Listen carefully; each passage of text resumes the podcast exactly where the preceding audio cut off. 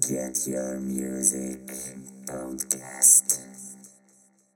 Всем привет, уважаемые подкастослушатели, любители музыки и металлхеды. Я вас приветствую на 12 выпуске моего подкаста новогодним, потому что мы уже в 2018 году, и после большого перерыва у нас большой гость, а, для меня лично это важный большой гость, это Максим а, из а, группы Мортон, и он же Макс Мортон. Здравствуй, Максим.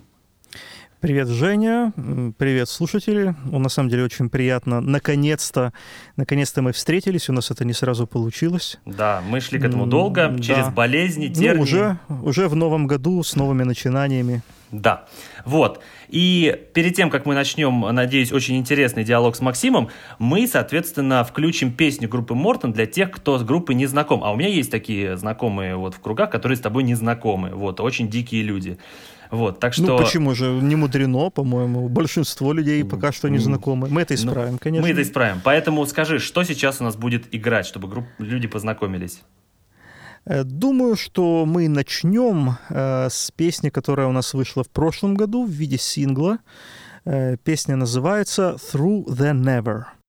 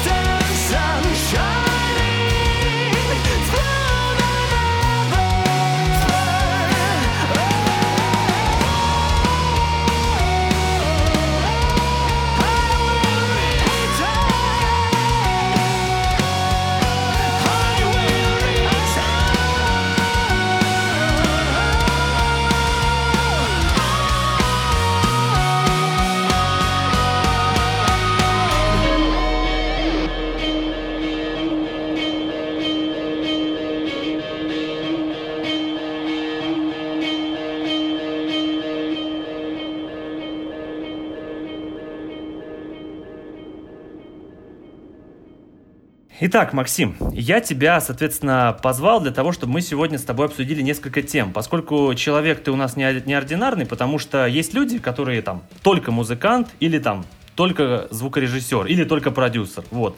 А, как тебя характеризовать, э, я не совсем понимаю, поэтому первая часть нашего подкаста будет посвящена тебе как музыканту. И мой самый первый вопрос, а, как лично ты считаешь, Макс Мортон, он кто? Он больше музыкант или он больше звукорежиссер-продюсер?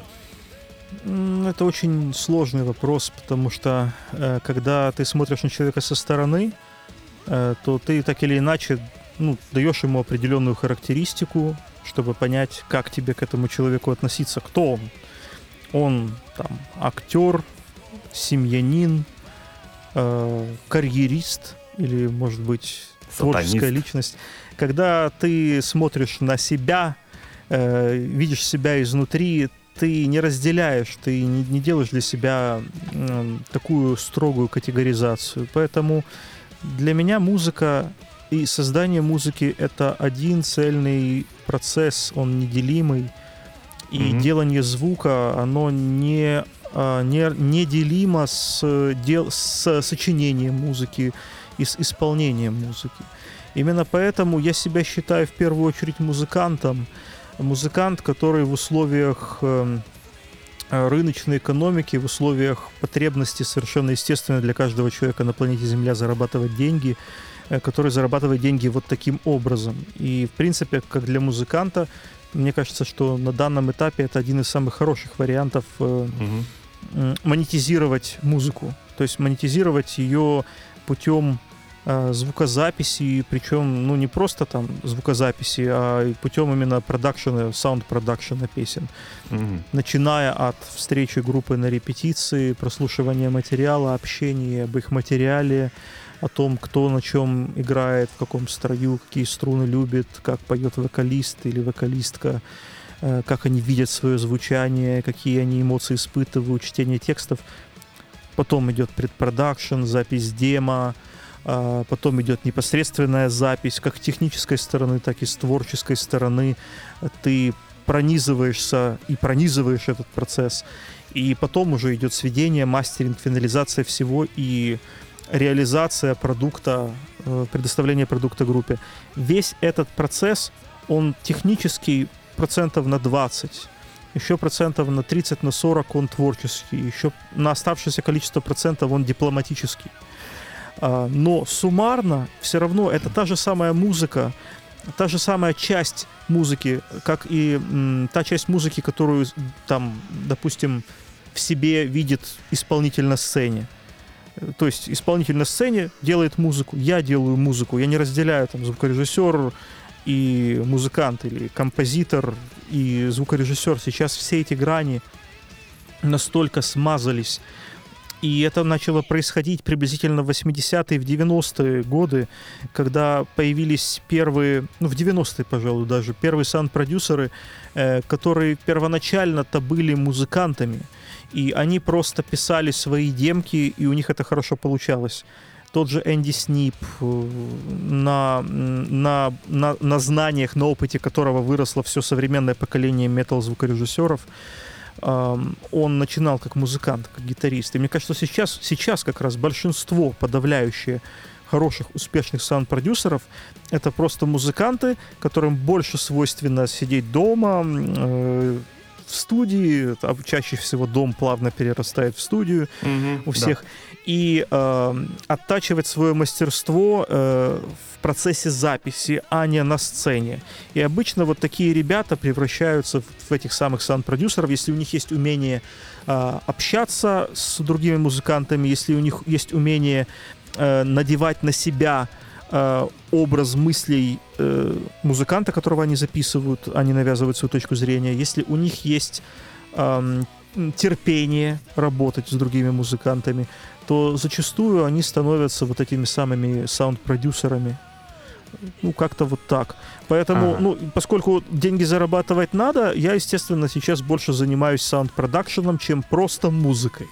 Mm. Если когда-то ситуация изменится, я моментально превращусь в музыканта, который будет заниматься в первую очередь своим творчеством. Это знаешь, это вот ты сказал про саунд-продюсеров, которые были музыкантами. Вспоминается твой коллега э, из группы Heaven's Gate Саша Поэт, который Мгм. в паверном мире очень популярен как саунд-продюсер и звукорежиссер, но немногие знают, что у него есть музыкальная группа Heaven's Gate.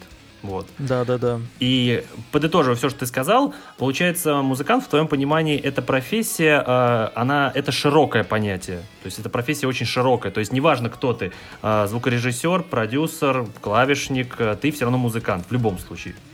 Вот. Да, нынешняя эпоха диктует именно такую реализацию музыканта, поскольку э, первоначально мы, у нас выработался стереотип справедливый, что музыкант — это человек, который играет на каком-то инструменте. Мгм. Правильно. Но э, если мы копнем еще глубже в историю, то музыкантов готовили непосредственно как исполнителей.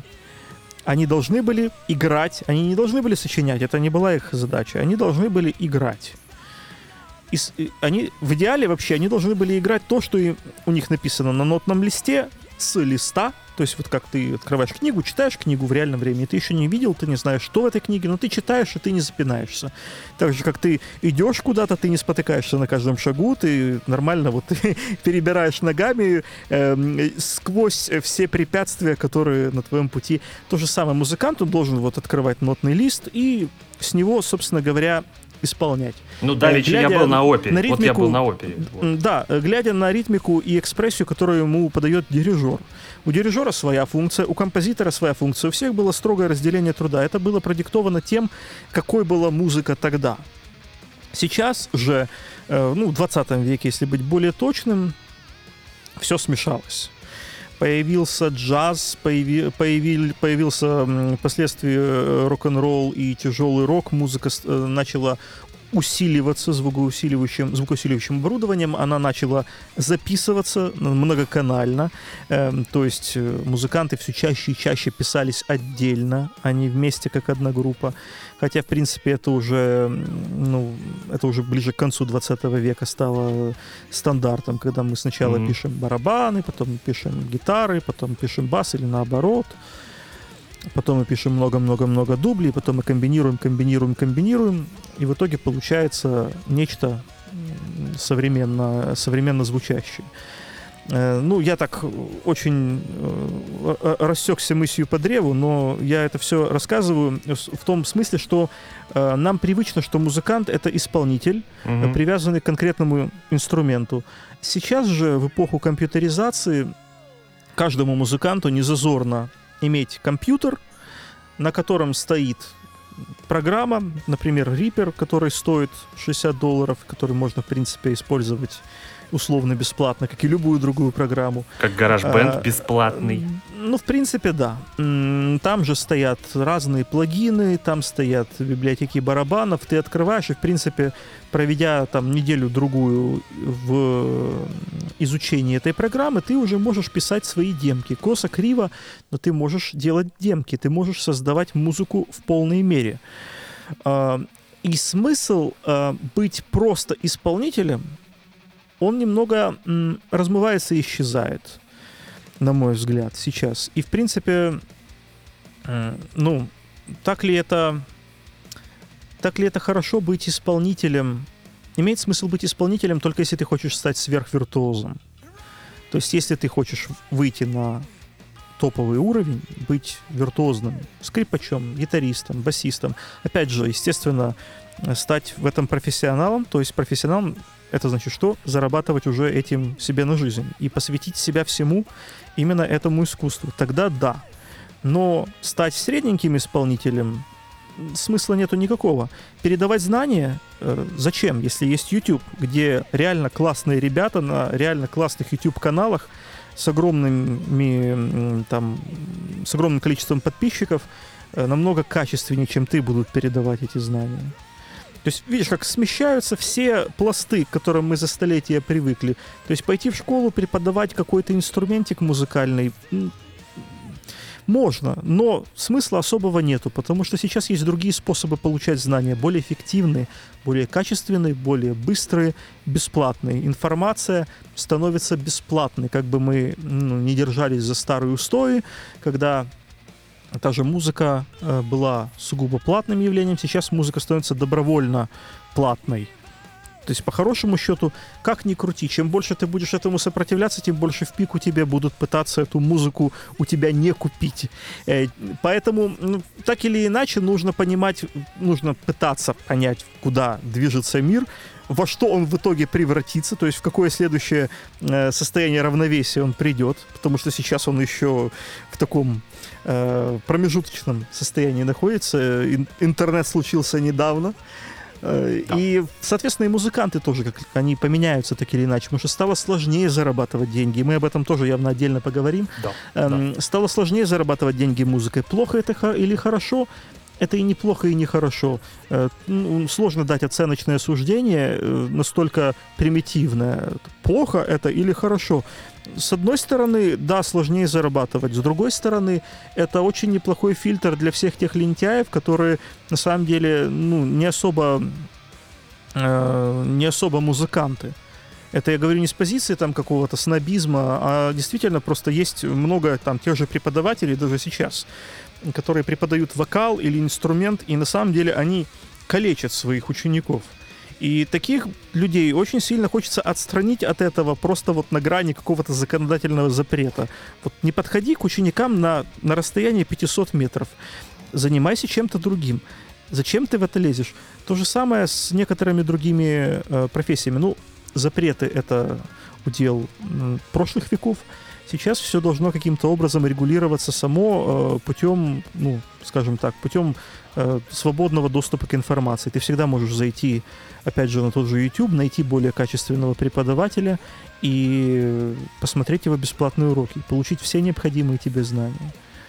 Ну смотри, э, здесь вытекает два вопроса из того, что ты сказал, что э, понятие музыканта как исполнителя, оно смывается. Но, понимаешь, мы, э, когда говорим, что понятие просто исполнителя как музыканта, оно смывается в контексте популярной расхожей музыки, которая сегодня есть. А вот, например, э, оперный и классический мир живет до сих пор этими законами. Музыкант — это тот, кто сидит в оркестровой яме. Это тот, кто играет по партитуре, тот, кто играет, как ему скажет дирижер. И этот мир, на самом деле, он огромен, оперный мир. Я человек, который ходит в оперу э, два раза в месяц, это точно, могу сказать, что там до сих пор в этом мире ничего не меняется. То есть э, считается крутым тот, кто играет то, что ему скажут. Вот. И вопрос такой к тебе. Считаешь ли ты то, что, э, если, что оперный мир так живет, это нормально или это такой пережиток? Безусловно, он так должен жить, потому что э, классическая музыка, так же как уже и джаз, и так же как рок совсем с недавних пор, это музыка, эм, которая уже зацементировалась в определенной нише. Она сформировалась полностью, она исчерпала все те э, возможности к метаморфозам, которые в ней были, пока она развивалась, пока mm-hmm. она была молода. И в какой-то момент она состоялась и сформировалась в том виде, в котором она теперь будет существовать всегда, до скончания времен. Также произошло с джазом. Сначала это была молодая, бунтарская музыка, она формировалась, она, по сути, первоначально это была совершенно дикая вещь для, восп- для восприятия человека, не готового к ней. Да и сейчас для человека, который с джазом не знаком, джаз это Кстати, одна да. из самых сложных музык для восприятия. И рок, рок, в принципе, цементируется тоже. Но проблема рока в том, что рок это была музыка протеста, музыка молодых, музыка «Живи быстро, умри молодым». И цементироваться ей очень сложно, потому что это как-то не ну, как-то это не как-то это очень неудачно контрастирует друг с другом. С одной стороны, академическая музыка, да? Ты себе представляешь академическую музыку как Конечно. нечто, э, что э, нечто традиционное. Угу те же скрипки, да, у них эти колки совершенно неудобные, которые на самом деле очень сложно крутить и настраивать скрипку. Это ну, не самое такое удобное занятие. Если бы использовать более современные методики, которые применяются в тех же гитарах, э, современных электрогитарах, то можно было бы процесс упростить. Но это не делается, потому что это якобы влияет каким-то образом на звук. Влияет или нет, вопрос спорный, вопрос эзотерический. Но тем не менее, в этом вся суть э, классической музыки. Она такая, какая она есть. И, и если начать ее менять, э, то она потеряет эту свою целостность. То mm-hmm. же самое А разве не называется ли метаморфоза классической музыки неоклассикой сейчас? Ну да, но неоклассика это немножечко уже не то, то же самое, что с, э, с металлом. Знаешь, когда пытаются в металле или в роке э, там, допустим, э, эксплуатировать какой-то э, подвид рок-музыки, который был в 70-е, все о нем забыли, причем забыли настолько давно, что эта история превратилась в ретро, и вдруг все там подумали, о, южнятина, или о, стонер, или там, о, глэм, давайте мы на этом хайпанем. Да, Э, таких и, же групп и очень некоторое много. время они хайпуют, да, но так или иначе это переигрывание того, что уже случилось. Только когда оно случается первый раз, оно по-настоящему существует. А потом уже все-таки это зацементированная и э, четко регламентированная музыка. И вот это сейчас, в принципе, так или иначе происходит с металлом. Опять же, я не даю этому оценочное суждение, плохо это или хорошо. Просто, ну, это факт, это уже произошло. Если мы любим рок, если мы любим металл, то мы его будем любить в таком виде. Просто не нужно возлагать какие-то не те надежды или ожидать чего-то не того от металла. Ну, когда-то металл был мейнстримом, и рок когда-то был мейнстримом. И это была музыка, от которой ты не знал, чего ожидать через год. Мгм. То есть 60-е, Бах, группа Крим, э, где супер трио играла, соревнуясь друг с другом, какие-то там такие на почве блюзового стандарта э, соло, и это было первое проявление хард-рока, и барабанщик уже использовал две бочки, ну совсем не так, как э, это было принято потом. Джинджер Бейкер. Джинджер Бейкер, барабанщик. Так точно. Э, И вот у него там один такой live был интересный, где они играли White Room, и у него там есть такой конкретно выраженный момент в конце песни, где он начинает подключать вторую бочку. И вот понятно, что они еще не придумали, как же именно это сделать. Там была бочка, которая была настроена по-другому. Она была... э, Это были первые стереозаписи, где там все барабаны могли быть слева, все гитары или вокалы могли быть справа. Тоже вот там стереозапись появилась, да, а как ее еще использовать, в полной мере не поняли. Ну, я опять же, видишь, я, я почему так долго рассказываю и перепрыгиваю с одного момента на другое, потому что я очень много думаю о музыке, причем с детства. И поэтому есть очень много мыслей, которые так или иначе перескакивают одна на другую, и я пытаюсь все это дело вот воплотить воедино. В общем, вот группа Крим. Революционно, да. Одновременно там Хендрикс, революционно, безусловно. Ну, казалось бы, ну все, замечательно, давайте эксплуатировать это следующие 20 лет. Ничего подобного. Проходит там какой-то год, два, появляется там Black Sabbath, Led Zeppelin потом. Led Zeppelin, конечно. Или, и, и да и тот же Deep Purple, хотя это не такое явление принципиально м, иное, как Black Sabbath. Black Sabbath А, это вообще даже- же было металл. Это был именно металл, как это его называли. Причем одновременно это был и Doom, и ну, в принципе, я готов сказать, что это был и трэш. Это было, это было сразу все. то есть вот почему я и сказал про Саббат. Потому что я могу себе представить, как Led Zeppelin появится после Крим. В Мгм. принципе, учитывая, что тот же Джимми Пейдж, э, он э, был в Yardbirds, это была одна большая вот эта британская тусовка, я себе представляю. А вот как, а вот как появился Саббат, то есть это индустриальная машина с отрезанными пальцами, с, с пониженным строем, Да. э, которая вот и причем само название. Вот представь себе, как сейчас можно застолбить такое ключевое, такое, э, такое по-своему банальное словосочетание, Мгм. стать культовой группой. Есть поползновение, есть поползновение. Та же группа Ghost, например, да, тоже такое стильное слово, ну, просто Ghost, просто привидение. Э, Группа Отличная отличная, группа. но она просто отличная группа. А Black Sabbath это краеугольный камень, это фундамент, без которого не случилось бы не просто сотен групп впоследствии, а не случилось бы нескольких Мгм. музыкальных стилей. Блэк и трэш никогда бы не существовал без них. Ну, никогда вообще. То есть, если бы Тони Айоми не придумал это, то где бы сейчас были группы Точно, Веном, точно, Беттери точно. и И же вот, с ними? собственно, э, это каждый год был какой-то дикий химический процесс. Одно ответвлялось от другого. Просто это дерево разрасталось во все стороны. А сейчас, куда ни пойди, ты видишь, что уже все не то, чтобы там все уже украдено от нас, не, не в этом смысле. Просто так или иначе все процессы уже произошли. И ты так или иначе ходишь проторенными дорожками. А когда это кончилось, по-твоему? Когда, по-твоему, Мгм. началось уже переигрывание? Вот смотри, вопрос у меня сразу возник, раз у Мгм. нас живая беседа. Смотри, а, вот когда возник Black, когда а, возникла группа Battery, впоследствии а, группа Mayhem, а, очень много музыкантов, я сейчас знаю, тот же самый наш с тобой Мгм. знакомый Андрей Звонарев, а, многие считают, что Black это была переигровка панка. Это не самостоятельный якобы жанр. Насколько ты считаешь, что Black был самостоятельным жанром, и когда кончилось вот это вот Эм, оригинальное, стало ну, я, я не согласен, что э, Black имеет тот же, э, ну, как бы так сказать, тот же те же основания к существованию, что и панк. Там сов- совсем другой месседж. Он тоже протестующий, он тоже бунтарский, э, но и по атмосфере. Э, Панк это больше нигилизм, это больше, э, знаешь, он такой более грязный, э, ну, по- по- по-человечески грязный, а Блэк, он мизантропический. Э, Плюс э, в Блэке совсем другая музыкальная атмосфера лично для меня. И если ну, True Black должен грязно звучать, и True Punk должен грязно звучать, но они совершенно Да. по-разному грязно звучат.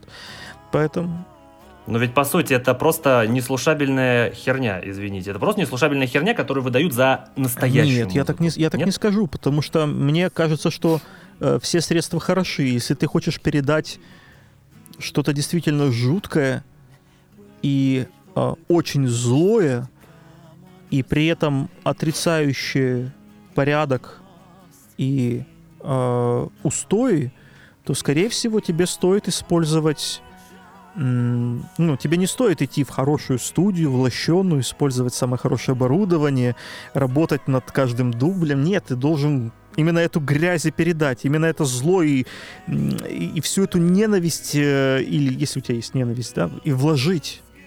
Поэтому все средства хороши. И мне недавно мой товарищ показывал э, запись блэковую, которую он сделал э, очень подручными средствами. Барабаны там писались просто на мобильный телефон.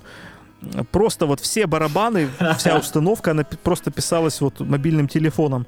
И барабаны там звучат именно так, как надо, понимаешь? Они зло шипят. Слушай, ну то, что ты говоришь сейчас э, там про Black, про, про панк, это же э, имело смысл, знаешь, в 80-х годах, когда реально таким образом хотели донести месседж до людей. Но сейчас это выглядит как э, пережиток, просто переигровка того, что раньше играли в подвалах. Это как-то не звучит. Понимаешь, если к тебе придет группа, говорит, так, мы играем, значит, злую, злую херню, которую играли Мейхем, так что давай на своем крутом оборудовании сделай нам э, третьесортную неслушабельную На самом деле э, было бы штуку». интересно сделать третьесортную нес- неслушабельную штуку, используя те средства, которые я захочу использовать, вплоть до засовывания советского микрофона от трамвая в водопроводную трубу, и на другом конце водопроводной трубы будет стоять вокалист. Не вопрос. Тут другое дело, какой месседж они несут, какая у них идея. Если у них идея просто продемонстрировать, какие они опасные ребята, хотя на самом деле они эм, э, э, пай-зайчики, как так сказать, не используя крепкие выражения, что часто случается на самом деле, то это позерство, которое вот, собственно, все эти старые блэкеры ненавидели и там устраивали по этому поводу конкретные, эм, конкретные волны хейта. Да. Но действительно, э, против чего боролся первоначально Блэк? Он боролся с религией. Сейчас религию, ну, христианство, Мгм. пинает все подряд. Э, Все подряд его пинают, оно совершенно беззубое, оно там улыбается и соглашается с этим. Попробуйте, вот если бы ко мне пришла группа, которая сказала, а мы хотим записать э, альбом, который конкретно наедет на ислам. Э, Вот я бы тогда при- принял этот, э, это, это предложение с уважением, но я бы очень долго думал, согласиться или нет, потому что, я не знаю, не всем хватит яиц э, так заявить. Вот, вот да, в чем еще суть. бы. Но сейчас есть актуальные проблемы в обществе, их много. И если музыка социально ориентирована, как таковая, так же, как э, у панка была своя борьба, да и, в общем-то, у хиппи, у детей цветов была своя борьба, и у блэкеров была своя борьба. Так вот, если есть конкретная борьба, и она, она конкретно выражена, то есть это не что-то абстрактное, мы такие бунтари, посмотрите на нас, мы такие вот молодые бунтари. А если это конкретный, э, конкретный месседж, ну, так много это слово употребляю, но тем не менее, э, тогда безусловно, все средства хороши. Пусть это будет грязная, сырая запись. Э, Именно, именно ту атмосферу, которую надо, она и передаст, эту атмосферу подвальной группы, гаражной, бедных парней, которые, э, которым, может быть, даже нечего терять, кроме своих цепей, как у членов общества, да, Забавно, что это говоришь ты, человек, который э, известен своим нереальным звуком, подходом, и когда группа к нему идет, она знает, за что она отдает кучу денег. Забавно, что это ну, говоришь именно ты. Э, Во-первых, спасибо за похвалу. Мне всегда неловко, хотя, ну, я понимаю, что надо как бы себя любить, и я себя, в принципе, это люблю. Э, э, Но при этом одновременно и после каждой своей работы я думаю, что это полный кошмар. Но, насколько я знаю, это нормальная тема у, у любого творческого человека. Да, Абсолютно. я сам э, люблю порядок, и я не люблю протест, выраженный в форме протеста. Я люблю протест, выраженный в эволю- в эволюционной форме. То есть, если есть какая-то структура, в рамках которой ты живешь, то ты должен протестовать в рамках этой структуры, надстраивать что-то, и только потом э, за счет этих надстроек менять то, что было, а не ломать э, и потом пытаться что-то построить или не построить. Поэтому я музыку, связанную с каким-то там протестом, особо и не пишу. Все должно быть в гармонии. И, в общем-то, ко мне приходят те музыканты, Ну, которые зачастую имеют характер близкий к моему, так или иначе это всегда работает, знаешь. Педантизм. Ну, Педантизм, да, и мне, мне нравится то же самое в группах. Мне нравится работать с группами, которые, даже если Хорошо. они играют тяжелую музыку, агрессивную музыку, это все равно люди гармонично сложены в плане, Мгм. в плане мышления. Я тебя понял. Хорошо, давай, будем считать, что это была замечательная разминка, поэтому сейчас у нас будет перебивка музыкальная, и мы продолжим а, о тебе прям очень конкретно.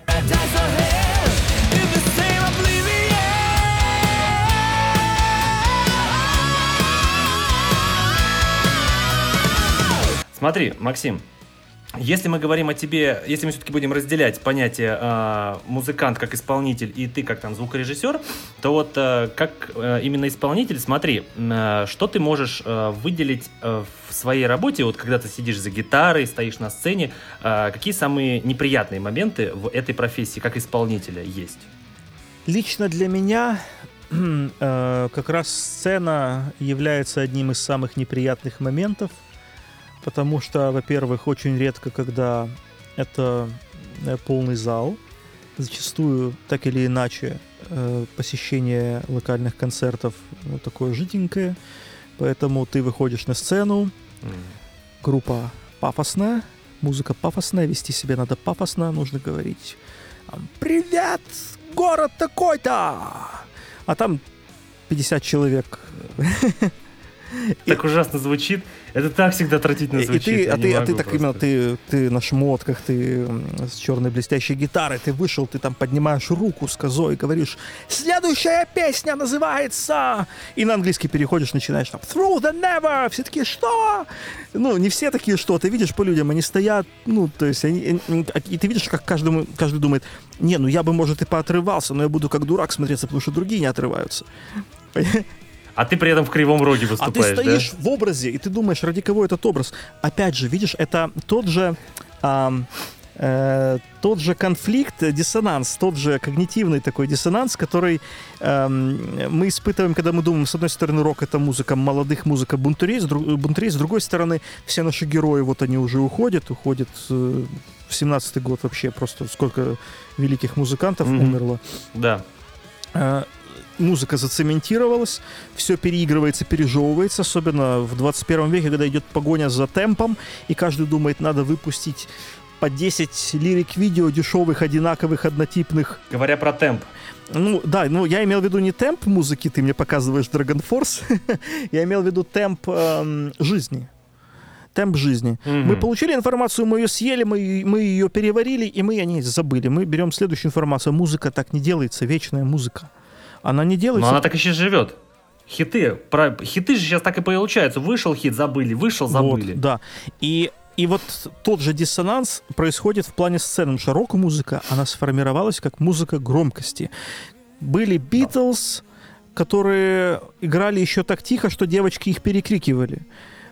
Оборудование начало становиться да. мощнее, мощнее, мощнее. Так и появился, в общем-то, гитарный перегруз, потому что усилки приходилось выкручивать на максимум. Усилки начали перегружать. Музыкантам понравился этот эффект. И вот тяжелый рок в своем, в своем экстремуме, будем говорить, там, Judas Priest, Iron Maiden, гигантские сцены, много света, несколько этажей, лифты, фаер-шоу, десятки-десятки киловатт звука, 50 тысяч в зале, и он выходит и говорит, привет, он может любую фигню сказать.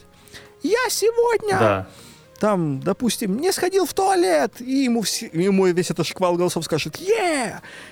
э, Он так это сказал, он так это гениально сказал. Энергия эта энергия да. витает, это деструктивная, ну она деструктивная в каком смысле? Э, я так сказал, деструктивная, э, но на самом mm-hmm. деле я имею в виду, что это не деструктивная энергия, она, она достаточно позитивна по своей сути, но деструктивна она для нашего организма так или иначе. Она, она вызывает эмоциональное выгорание, это раз, и это очень видно по многим возрастным музыкантам, и она деструктивна для нашего слуха а, а туровая жизнь еще и деструктивна для нашего организма в целом.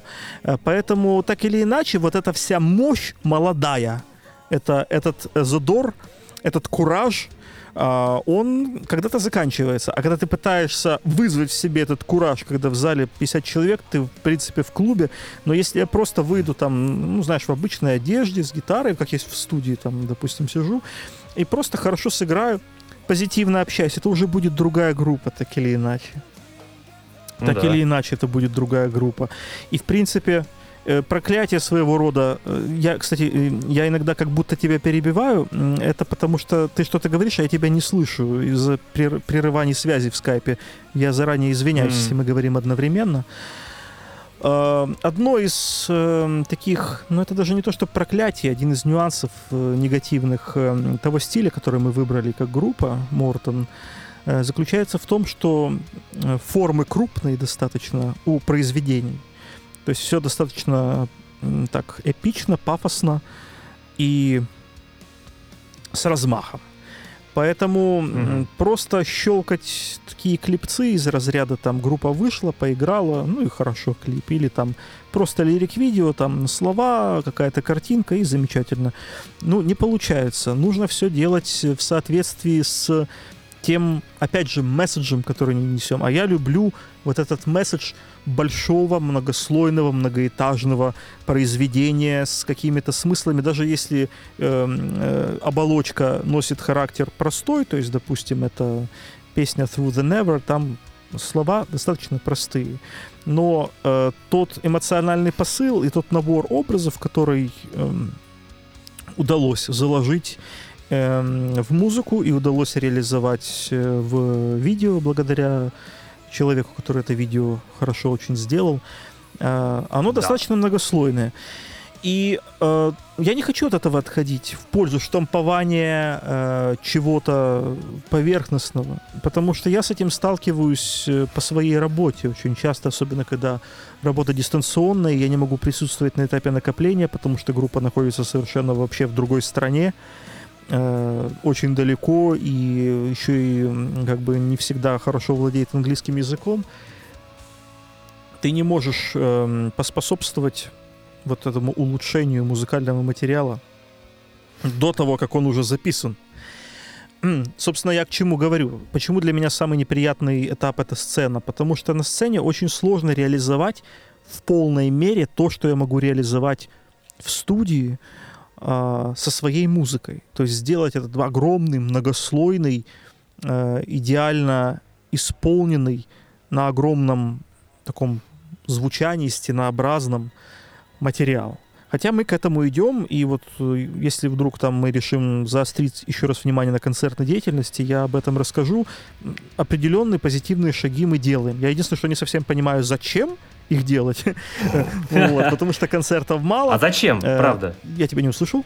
Зачем, если ты говоришь, что э, концерты не, не, не позволяют реализовать э, суть произведения, зачем вообще их тогда ты даешь? А, ну, нет, они позволяют реализовать суть произведения, и мы достаточно неплохо сейчас звучим вживую э, за счет, э, опять же, за счет э, тех студийных навыков, которые есть. То есть я знаю, как реализовать и у нас реализована эта система, которая э, за счет э, просто рекового ящика, то есть такой вот коробки, э, раздает нам всем в наушники то, что мы играем, то есть мы слышим, что мы играем.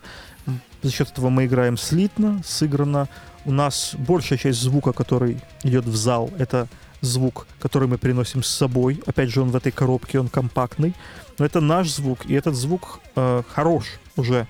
Мы минимально зависим от э, недостатка времени на саундчеке, от каких-то технических накладок. Э, поэтому обычно мы звучим хорошо.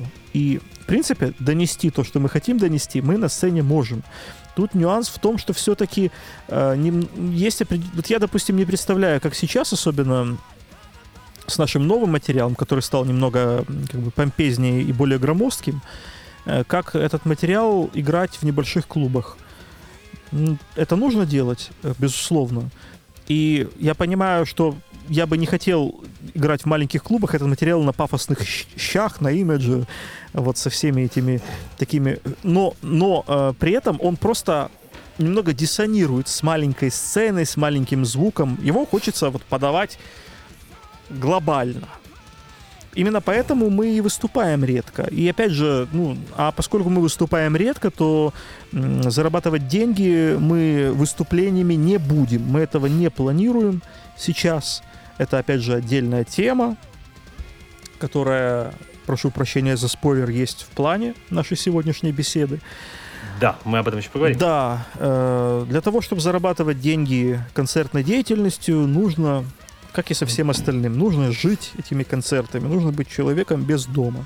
Ну, слушай, есть же вот группы, я очень часто читал э, интервью с разными музыкантами, теми же самыми Judas Priest, ACDC, э, они все говорят, что мы пишем материал в студии э, для живых выступлений. То есть э, музыканты, получается, намеренно пишут материал проще, чтобы он в, на концерте звучал так, как они хотят. Вот, чтобы не быть заложниками ситуации, как у тебя. Так получается, если ты пишешь сложный материал, получается, концерты и не имеет смысла давать, если они не дают возможности реализовать все, что ты Э, хочешь. Опять же, я говорю немного не о том, что материал такой сложный, что мы его не можем сыграть. Я понимаю, что может возникнуть... э, Я мог просто туманно выразиться, и могло сложиться именно такое впечатление. Дело не, не в этом. Дело в том, что... Ну вот есть, например, Дэвин Таунсенд Project. Есть Да. Дэвин Таунсенд, и Гениальный он человек. великолепен вживую. И совершенно очевидно... Он вообще так заморачивается. Ты видел Для его меня это DVD? эталон. Э, Я, скорее всего, видел. Я, я, не- я опять тебя не услышал, э, но ты имел в виду, что Royal Albert Hall или... Да, в Royal Albert Мгм. Hall этот про Зилтоида концерт. Это же гениально. То есть, когда там просто вот этот экран за ним ему допивает какие-то моменты там, да?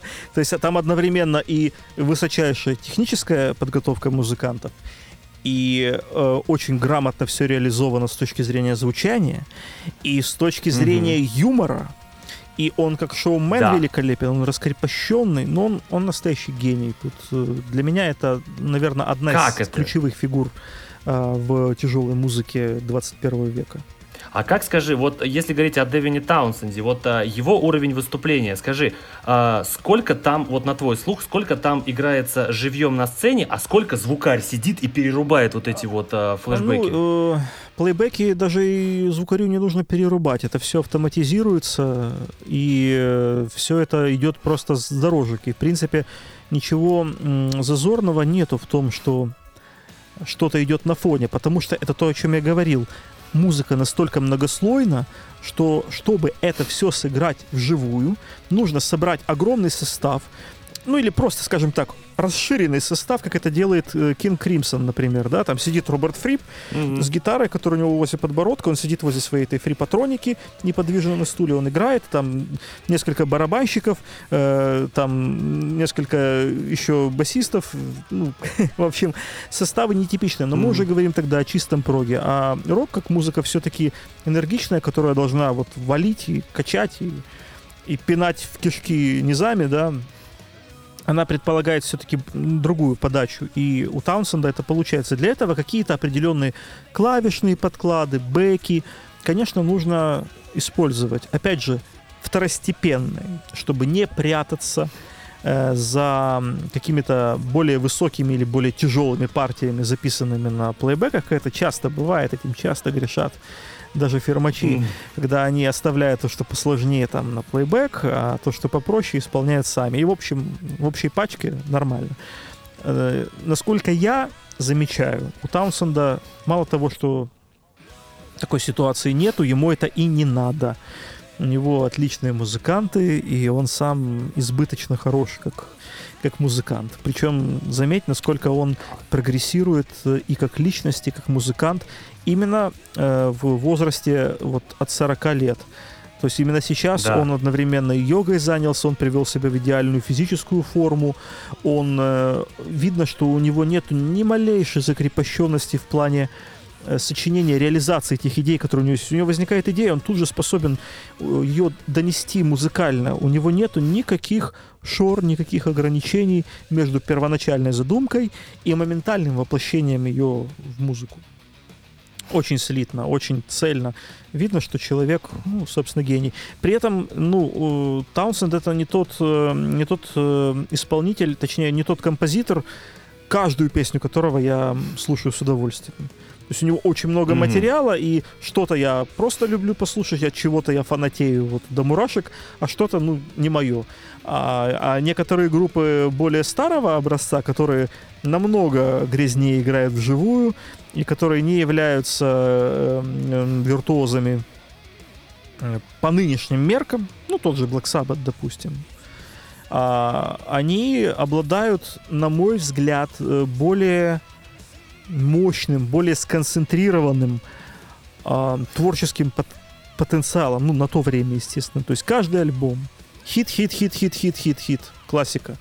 Следующий альбом опять хит, хит, хит, проходняк, хит, хит, хит, хит и так далее. Что, что их берем, что престов берем. Очень высокая концентрация песен, которые стали нетленкой. Сейчас почти нету музыкантов, почти нету групп, которые выпускают такое количество бессмертных хитов. Ну, парочку, наверное, можно назвать. Вот назови, назови группу 21 века, где, у которой альбомы стали нетленными. Я, например, могу назвать такую. Это Linkin Park, по моему личному мнению.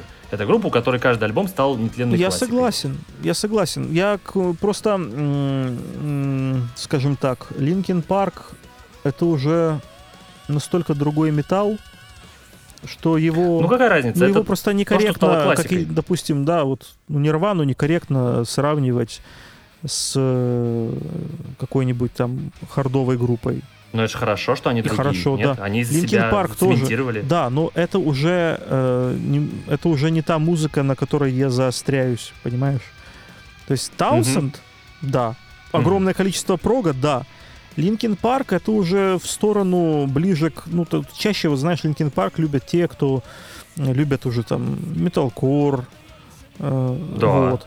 А Не стыжусь, я обожаю. я не говорю, что это плохо, это замечательно, потому что ну, э, покойный, э, к сожалению, э, Честер действительно очень круто пел вживую, чем далеко не все могут похвастаться.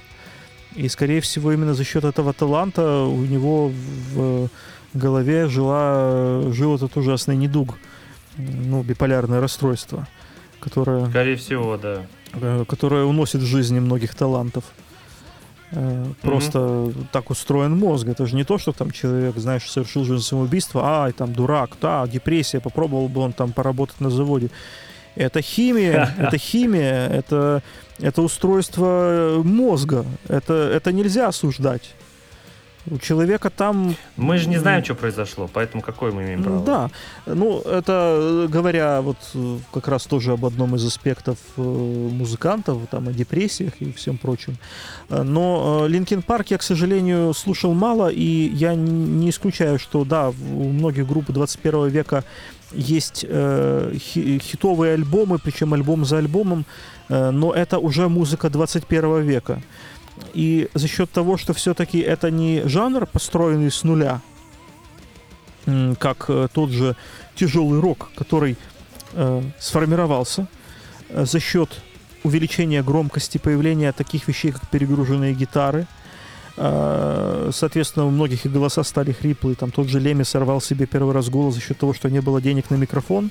И они репетировали Мгм. вместе, да, и он просто орал там поверх группы, ну и там, естественно, э, пошмотовал себе связки. Ну, по крайней мере, так он любит рассказывать. за счет того, что был там протест, и многие э, тяжелые рок-группы, они наоборот э, их бесила вот эта концепция хиппи, вот эта любовь, э, цветочки, мы такие все вот э, мир, мир, мир, ми-ми-ми, и многие заявляли протест именно так более жестко, индустриально. В основном ведь это группы бирмингемские были, вот, которые именно металл играли. Э, ну, собственно, я о чем говорю, э, что э, появлялись э, определенные э, орудия производства этой музыки. Перегруженная гитара, э, барабаны э, в более современном понимании там, и так далее, и так далее. Синти- появление синтезаторов вызвало э, новую волну как в электронной музыке, как в поп-музыке, так и в рок-музыке. В, я имею в виду цифровых синтезаторов 80-е. Появление синтезаторов 60-е тоже вызвало свои определенные вспышки в, в музыке. Да? Тот же Жан-Мишель Жар – без появления синтезаторов, без, без, без э, существования инженеров, которые эти синтезаторы придумали, э, Жан-Мишель Жар был бы совершенно другим. Скорее всего, он бы не стал таким уникальным mm-hmm. явлением э, в мире музыки. Так вот, сейчас, когда мы говорим о металкоре, почти не существует новых орудий производства музыки это те же орудия, которые были вот в каноническом металле, то есть перегруженная гитара, э, ярко выражено металлевые барабаны, э, хриплый голос. Все это было уже в других стилях. В, Д, в Дезне, в Блэке э, были, были экстремальные голоса, лишенные тональной составляющей. В других там стилях были определенные мелодические ходы, в том же шведском modern death металле. И все это вместе просто немножечко синтезировалось удачно, и получился вот, ну, канонический вот металкор. Чем хорош Linkin Park? Тем, что он э, не каноничен по, по своей... Я, я, мне, mm-hmm. мне он больше даже видится как рок-музыка в целом. По, по, просто по манере того, как они сочиняют песни. Опять же, я слышал ограниченное количество их песен. Ну и видишь, так получается, что просто, мне кажется, не изобретены те новые орудия создания звуков. Э, а поскольку мы уже живем в эпоху компьютеризации, то все будет создаваться, скорее всего, в компьютерном э, домене. То есть, mm-hmm. как вот появился там Native Instruments массивы, еще некоторые синтезаторы, которые характерно звучали, и появился дабстеп. И дабстеп реально не да. был ни на что похож. Поэтому он просуществовал некоторое время и был все это время очень актуален, и просто даже там некоторые печальные металлисты его пихали э, вдоль, не попадя в свои, э, э, базово в свои рифы, надеясь таким образом... Это ты про кого? М? Это ты про кого? Не группу Корн для этого ты имеешь ну, в виду? и их, и Стратовариус меня, честно говоря, конкретно бомбанул. А Стратовариус? Стратовариус была... Подожди, где у Стратовариуса? Это где вот у Стратовариуса дабстеп? А, Давай скажи. Там, по-моему, у них был клип какой-то. Я не фанат Стратовариус, сразу скажу, э, поэтому я не запомнил название. У них был клип с девочкой-подростком такой вот, которая там... Э, Halcyon Day. Я тебе даже не скажу, да или нет, я не помню. Я помню, что у них я по центру была тебе. такая конкретно дабстеповая вставка. И она была ну настолько, ну не в тему просто притянута за уши, ну, иногда бывает, что как бы норм, когда вот, знаешь, берут, там, вставляют элементы танцевального, вот в металкор, например, да, или, кстати, элемент танцевальный в такой как бы МДМчик попсовенький, тот же Амарант, да, он вот полностью mm-hmm. сформировал свое звучание и, в принципе, сделал это да. успешно. Амарант узнаваем. То есть ты слушаешь такую музыку, Я был на концерте Бах, Амарант. два раза. Я говорю, я был на концерте а, Амарант два mm-hmm. Ну вот, то есть Амарант это хороший пример. Но в основном, когда кто-то пытается э, хайпануть за счет э, современных течений, э, это вызывает у меня некоторое ну, не то чтобы осуждение, а неодобрение, потому что хорошим это не заканчивается, так как все современные тренды быстротечны, и когда ты начинаешь э, снабжать свою музыку такими вот быстротечными элементами, ты обрекаешь свою музыку на быстротечность. Имеет смысл это делать только тогда, если это действительно очень просится. Вот просто ты должен, должен, должен вставить сюда элемент дабстепа. Тогда вперед. Понятно. Хорошо, давай так, раз а, как-то с твоих слов э, все такое не очень радужное, давай тогда ты мне скажешь, на чем ты как э, музыкант рос. Вот назови группы, которые на тебя э, оказали самое большое влияние. Мгм. Вот э, что ты послушал и сказал, я буду таким же. Мгм. Ну, во-первых, э, дело даже не в том, что радужное, не радужное. Э, Я, я, я, я понимаю, что, может быть, это... Ну, я так высказываюсь, и как будто бы, вот, знаешь, я... э, Я стал циничным. Э, Да, да. но это скорее... Я тебе объясню, почему. Потому что всегда следует делать переоценку своих... э, того, на чем ты зафиксировался, допустим, будучи подростком или будучи там 20-летним молодым человеком. Если ты э, поставил себе одну цель, и ты не возвращаешься к, первоначально к тому, почему ты поставил перед собой эту цель много лет назад, то ты можешь всю жизнь идти в неверном направлении. Поэтому а, у меня было в жизни, когда я мечтал стать как Джон Фогерти из Creedence Clearwater Revival, у меня было в жизни, когда я мечтал быть как Ричи Блэкмор, у меня было в жизни, когда я просто мечтал, что я буду одновременно и как Глен Типтон, и как Роб Хелфорд. Я жестко фанател от Creedence, жестко фанател от Deep Purple, жестко фанател от Judas Priest. После этого у меня уже, я уже стал слишком стар, чтобы от чего-то фанатеть настолько безудержно. Поэтому Хм. ну, ны- нынешние мои влияния это скорее просто ну, вот, глубочайшее уважение и стремление перенять опыт. То есть, когда я там вижу того же Дэвина Таунсенда, да, я думаю, ну ничего себе, у человека все в голове на своих местах, и он не только талантлив, но еще и трудоспособен и стремится сохранить свое здоровье и ясный ум э, на многие десятилетия вперед, чтобы продолжать быть таким же классным музыкантом, а не постареть э, раньше времени. Но, э, опять же, нужно делать переоценку, потому что э, те эм, идеалистические мечты, которые меня толкали вперед 20 лет назад, 15 лет назад, 10 лет назад, они существенно отличаются от того, что я в принципе считаю разумным сейчас. Потому что 20, 15, 10 лет назад в моей системе координат в принципе не существовало таких вещей, как ездить в туры. Так, ну это, дружище, у тебя тогда ты будешь постоянно не дома.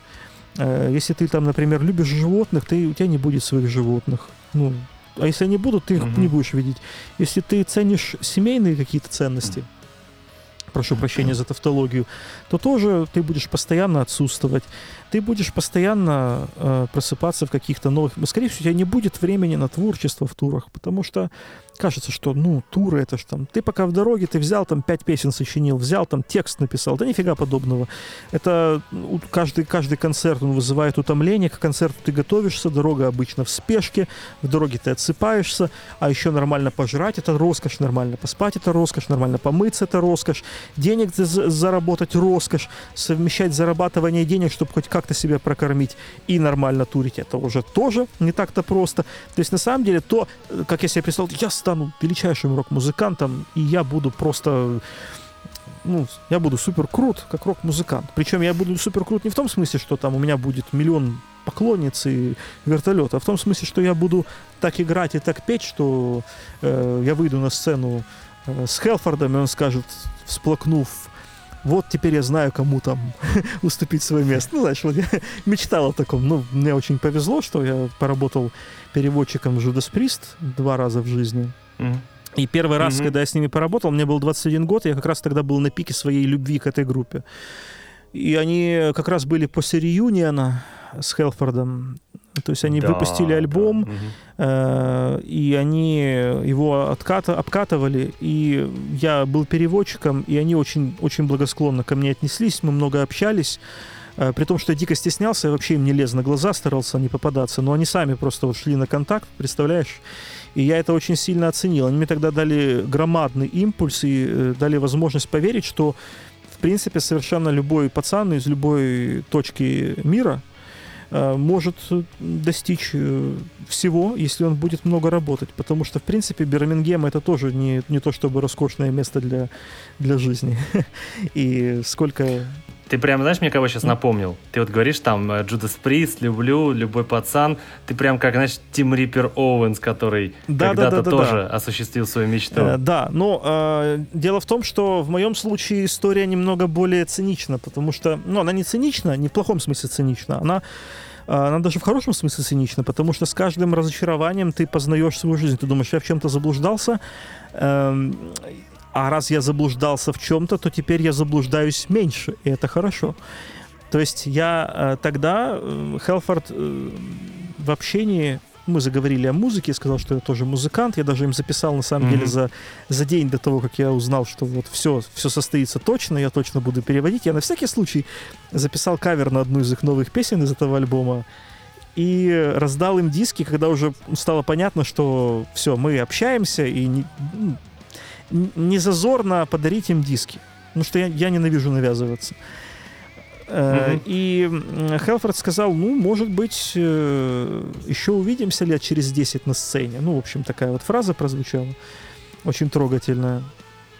Э, Через И... лет 7, по-моему, после этого первого нашего э, с ними общения, я снова с ними поработал переводчиком, только на этот раз это был вот этот их огромный тур какой-то годовой или что, гигантский тур. И и они были просто задолбаны до, до невозможности. А, э, ну, на них не было лица. Они были настолько усталые.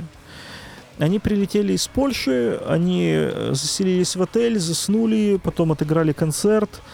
И тоже сразу, вот, ну, в общем, еще и организаторша концерта была какая-то женщина не от мира сего.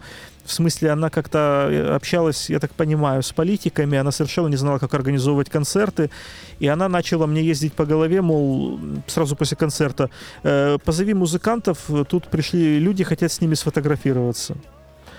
Э, Простой ну, человек. и я просто вызвал менеджера, озвучил ему на английском это требование, а менеджер там у них такой пожилой отставной полицейский американский, который работал андеркавер копом, то есть подставным полицейским, у него такая богатая была жизнь.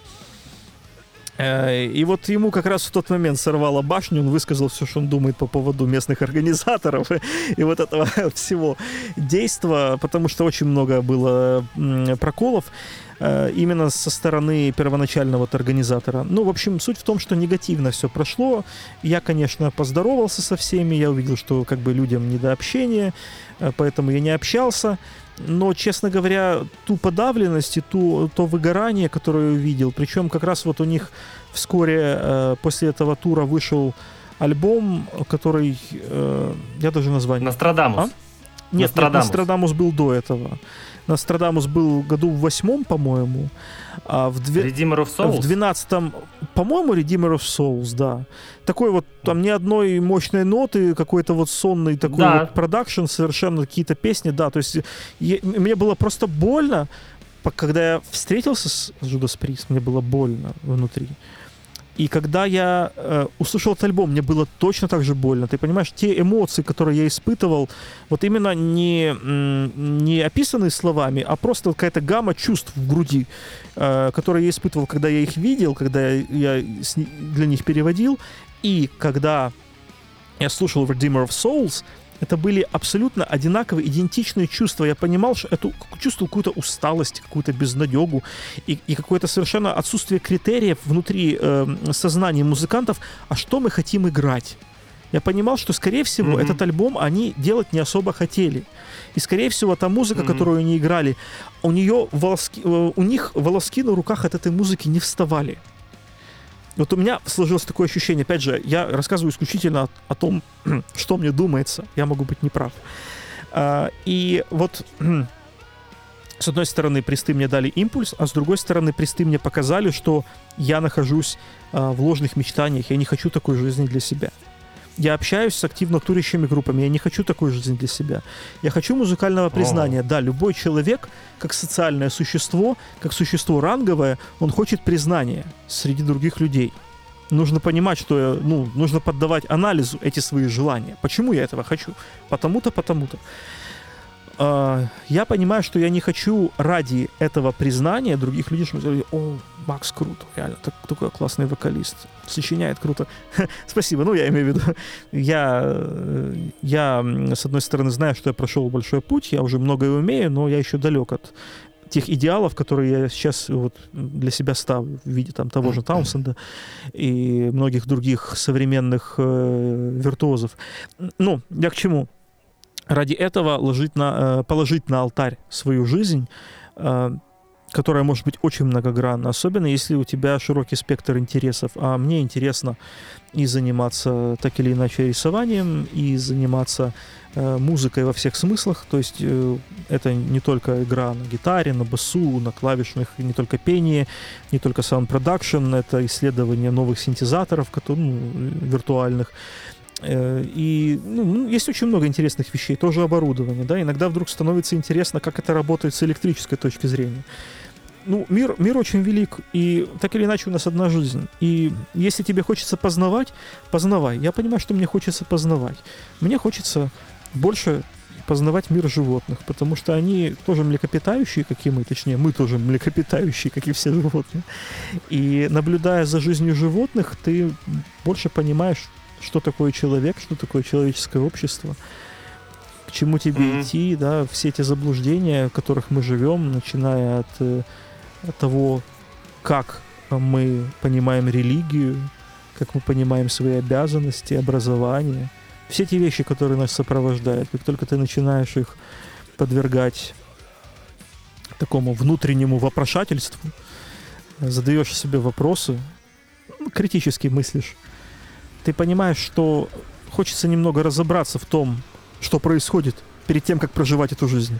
Потому что если сейчас просто начну, не задумываясь, проживать свою жизнь, проведу ее в турах, например, да, чего-то добьюсь, меня пару раз прокинут лейблы, через 20 лет я пойму, что 95% денег, которые зарабатывались путем моего творчества и моей персоны, э, шли по карманам людям, которые умеют зарабатывать деньги.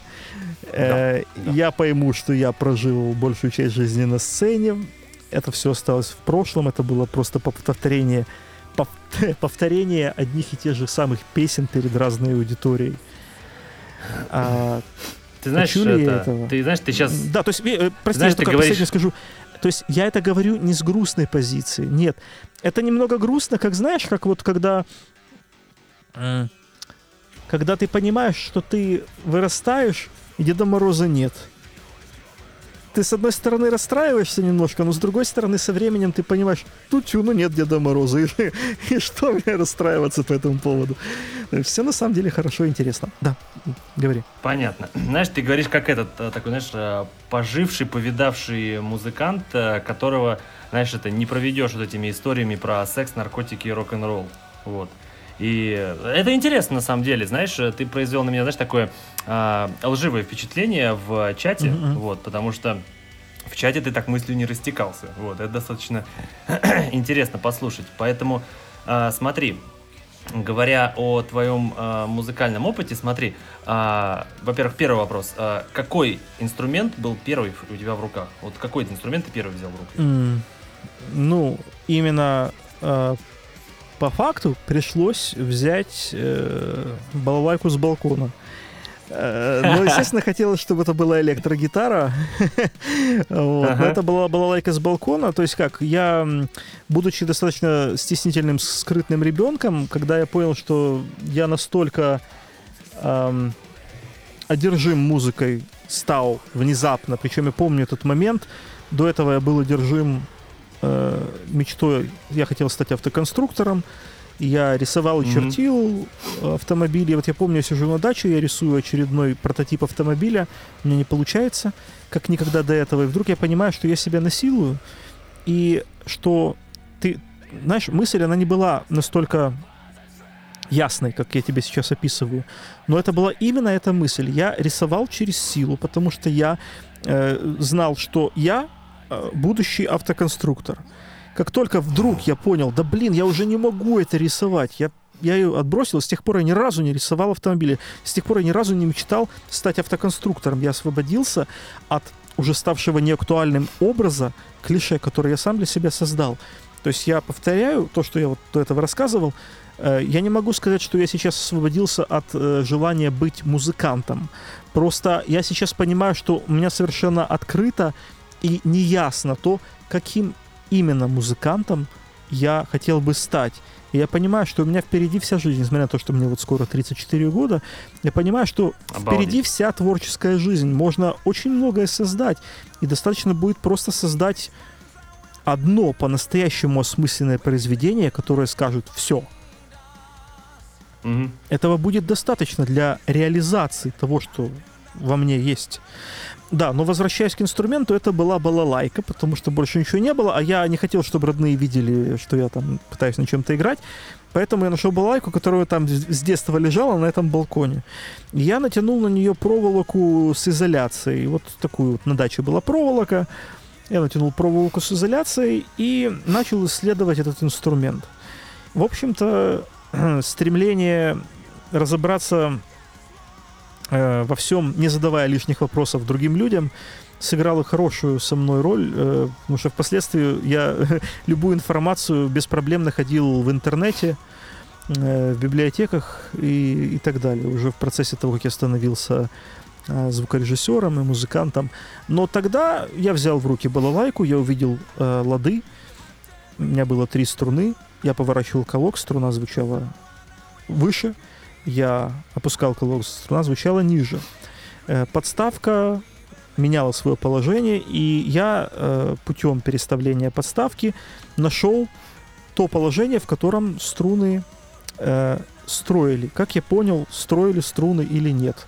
Тут уже, да, элемент везения. Действительно, у меня был врожденный слух. То есть я запомнил еще со школьных времен вот эту гамму до, ре, ми, фа, соль, ля, си, до, которую всем детям показывали.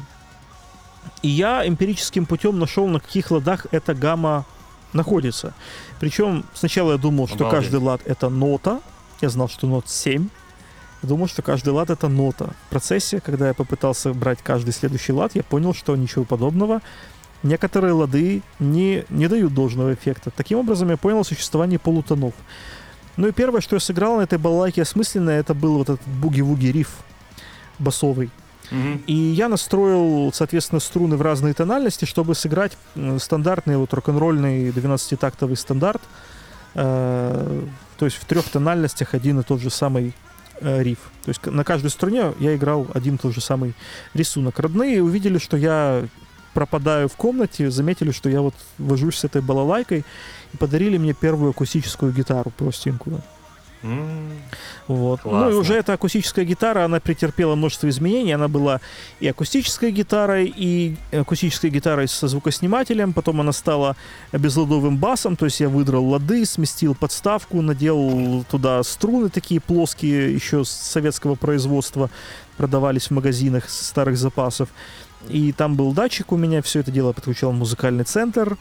И, ну, это вот такая классическая э, жизнь э, постсоветского музыкального энтузиаста в условиях э, дефицита оборудования, когда ты начинаешь э, более или менее, э, то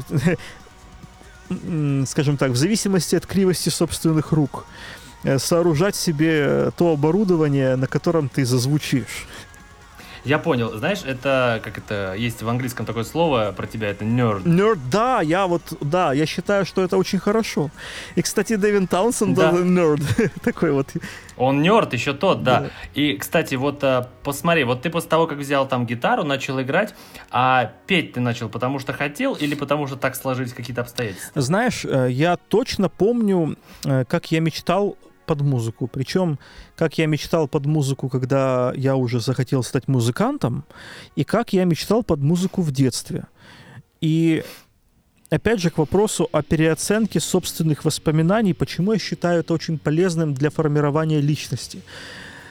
Когда я захотел стать музыкантом, я не мог определиться, кем я хочу быть. Я себе представлял всегда группу. Группа состояла из моих одноклассников. Ну, они об этом не знали, потому что никто музыкой не увлекался, но у меня не было других ролевых моделей.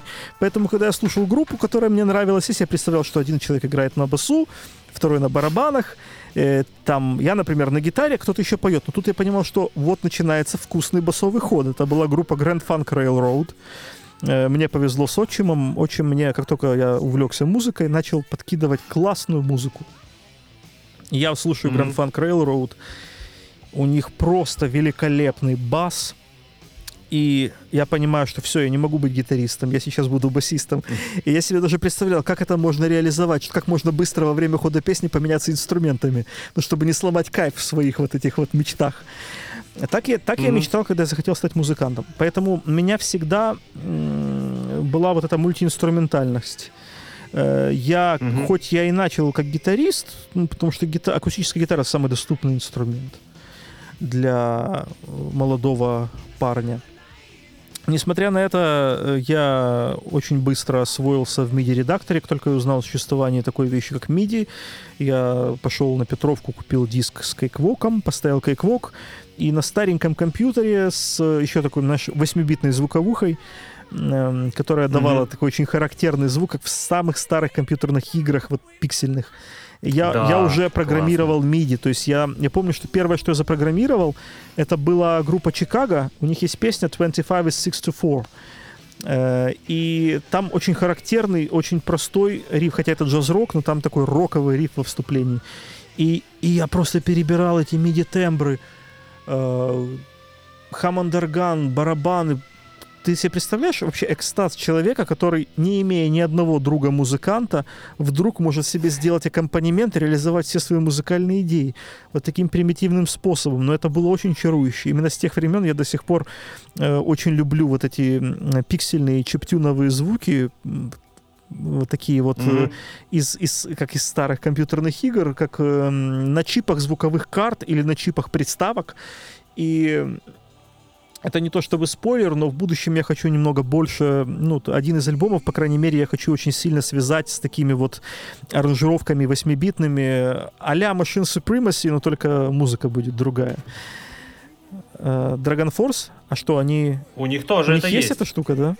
У них, ты что, у них э, два альбома, угу. третий, четвертый, у них в половине песен на медишные вот эти все восьмибитные угу, проигрыши. Угу. Это, это очень, вот. очень красиво, очень атмосферно. Опять же, погружает да. меня в атмосферу тех компьютерных игр, в которые я залипал в детстве, как настоящий да. нерд. Да, но э, вот э, мы говорили о мечтах, я еще добавлю детские мечты музыкальные. И почему это важно? Эм, мы, у нас, скорее всего, у всех заложено какое-то призвание у людей. Ну, а, да. Мы, очень многие люди не знают, какое это призвание, потому что даже не факт, что профессия, которая для них была бы профессией мечты, сейчас существует. Может быть, она существовала тысячу лет назад, может быть, она будет существовать через тысячу лет. И э, угу. я, не зная того, имел определенные задатки музыкальные и склонности к музыке еще в детстве. Но я, я этого не знал, потому что никто в семье музыку не слушал особо. Музыкантов так тем более в семье не было, поэтому у меня не было никакой ролевой модели для меня, э, чтобы mm-hmm. понять, что, о, я могу стать музыкантом. Ну, машины, каждый мальчик любил машины. И я и сейчас, кстати, очень люблю машины. Но в детстве э, повезло, опять же, у родителей был нормальный музыкальный вкус, они мне ставили группу Space. Это mm-hmm. очень хорошо. Жан-Мишель Жар — это очень mm-hmm. хорошо. И я слушал группу Space лет в 6 последний раз, а потом я уже услышал ее взрослым человеком. Я помнил все элементы того, что в детстве я сотнями раз слушал на пластинке. И я помню, как я мечтал под группой Space, я всегда себе визуализировал какой-то сюжет. Что-то происходило, э, причем совершенно отстраненное. В основном это было, например, шоссе, по которому едет грузовик, которым управляет какой-то вымышленный персонаж, и потом происходит какое-то такое вот действие, экшен какой-то, да, кто-то там, у него этот грузовик, там, грубо говоря, угоняет. Ну, в общем, я, как ребенок, мечтал о чем-то под музыку. Что это? Это то, что должен делать каждый музыкант, когда он пишет музыку. Он не должен мыслить нотами, mm-hmm. он не должен мыслить законами. То же самое, как когда мы с тобой разговариваем. Я же не думаю, как построить предложение. Mm-hmm. Когда я, когда я, мы э, хороший переводчик, он не думает, как ему построить предложение. Человек, когда хорошо владеет иностранным языком, он не, пере, не переводит предложение слово за словом с русского, допустим, на английский. Он говорит на английском, как на английском. То же самое, когда ты музыкант, ты, ты говоришь мелодиями, как мелодиями а не как набором законов. А мелодиями ты говоришь как образами. И вот эти образы, э, я прекрасно понимаю, что ребенку легче всего связать базовые образы, например, какой-то сюжет, какую-то эмоцию и музыку. Мгм. И слава богу, ну, слава случаю, слава судьбе, слава вселенной, так получилось. И я рад, что так получилось, что у меня был такой вот детский опыт, который оказался очень полезным. Еще и родители вели хроники, там писали недолгое время на микрофон мои детские речи, всякие там, знаешь, там хроника там два Мгм. года, скажи что-нибудь в микрофон, как тебя зовут, все такое. И я помню эти ощущения, как это было интересно, понимаешь, этот микрофон, там была радиотехника, комплекс такой, дека с кассетой, и ты говоришь, там ползунки скачут такие, когда ты громко скажешь, они в красную ходят, а потом ты слушаешь, а у тебя голос такой без верхней частоты, все шипит, и ты слышишь свой голос, и вот он записан на эту пленку, а вот он идет из, из динамиков на тебя, твой записанный голос. Ты понимаешь, что это своего рода инициация того, что потом вот выстрелило в этом интересе к звукозаписи и в том интуитивном понимании того, как можно пользоваться микрофонами для записи, да, как, как создавать музыку в принципе и звук в частности. Да, я закончил. Знаешь, знаешь, это как э, вот э, если сделать вывод из всего того, что ты рассказал вот о себе как о музыканте, знаешь, это вот можно сказать, что Макс Мортон это вот а, мальчик, который мечтал всегда стать а, музыкантом, и он во что бы то ни стало им стал. Мгм, мгм. Ну, в принципе, да, пожалуй, да.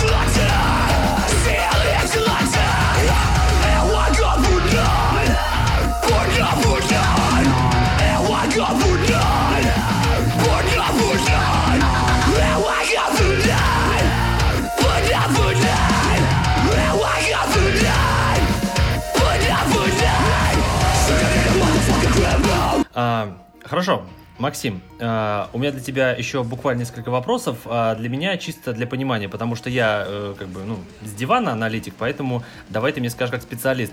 А, вот смотри, вот есть звукорежиссер, а есть продюсер. Чем они отличаются между собой, скажи?